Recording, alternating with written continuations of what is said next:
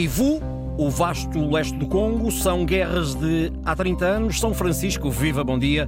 Em bom rigor, violências de hoje. É, Ricardo, bom dia. Vimos nestas últimas horas como o desespero levou centenas de pessoas a pilhar um carregamento, apenas sacos de farinha, num caminhão fretado pela ONU para acudir a um pouco da fome em Gaza é uma migalha frente ao absolutamente indispensável. Antes de 7 de outubro, a ONU encaminhava 500 caminhões de abastecimento básico a cada dia. Leite, óleo, conservas, farinhas. Antes, 500 caminhões por dia. Agora, um único nesta última semana.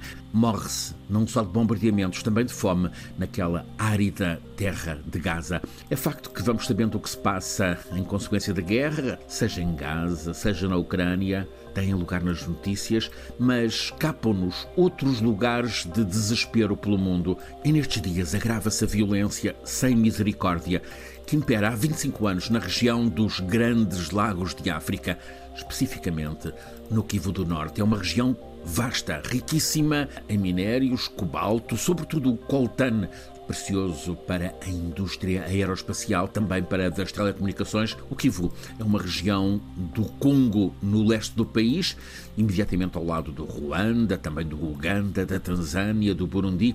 É um paraíso da natureza, floresta deslumbrante, mas o inferno pelos tantos milhões de pessoas ali expostas à crueldade de gente de mal. A ONU atesta que desde este último fim de semana mais de 120 mil pessoas aumentaram a população que está amontoada nos campos de refugiados em volta da cidade de Goma a capital desta muito populosa região. Há que ter sempre cuidado, dúvida sobre os números, mas é indiscutível que são infernais. A ONU aponta para atualmente 5 milhões de deslocados, refugiados e tremendo desde o genocídio de 1994, a que seguiu guerra generalizada, 6 milhões de mortes. Essa foi uma calamidade então testemunhada aqui na Rádio Pública pelo repórter Joaquim Reis, enviado especial. Tudo começa num conflito entre Hutus e Tutsis, etnias distribuídas por vários dos países da região. O governo do Ruanda era então de hegemonia Hutu e hostilizava a outra etnia principal, os Tutsis. Em abril de 94, o presidente do Ruanda, o Tu, é morto por um comando Tutsi. A retaliação foram 100 dias de genocídio dos Tutsis por guerreiros Hutus. Houve pelo menos 800 mil mortos. Há quem garanta que muitos mais. O ódio ficou entranhado. Multiplicam-se desde então grupos de bandoleiros armados, são agora mais de 100, diz-nos a ONU. O principal é o M23. Tutsis, a princípio movidos pela vingança daquele genocídio de 94. Há denúncias de pilhagens e massacres constantes, de centenas de milhares de casos de mulheres violadas.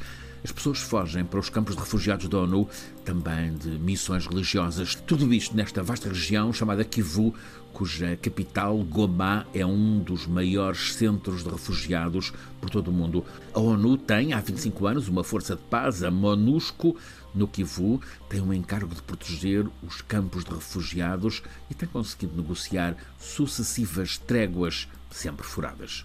Mas o mandato da ONU está a chegar ao fim e o M23, com um sofisticado armamento de guerra, trata de ocupar o terreno. É assim que o Kivu do Norte se tornou uma terra de gente em fuga contínua há já 30 anos, mas longe das notícias.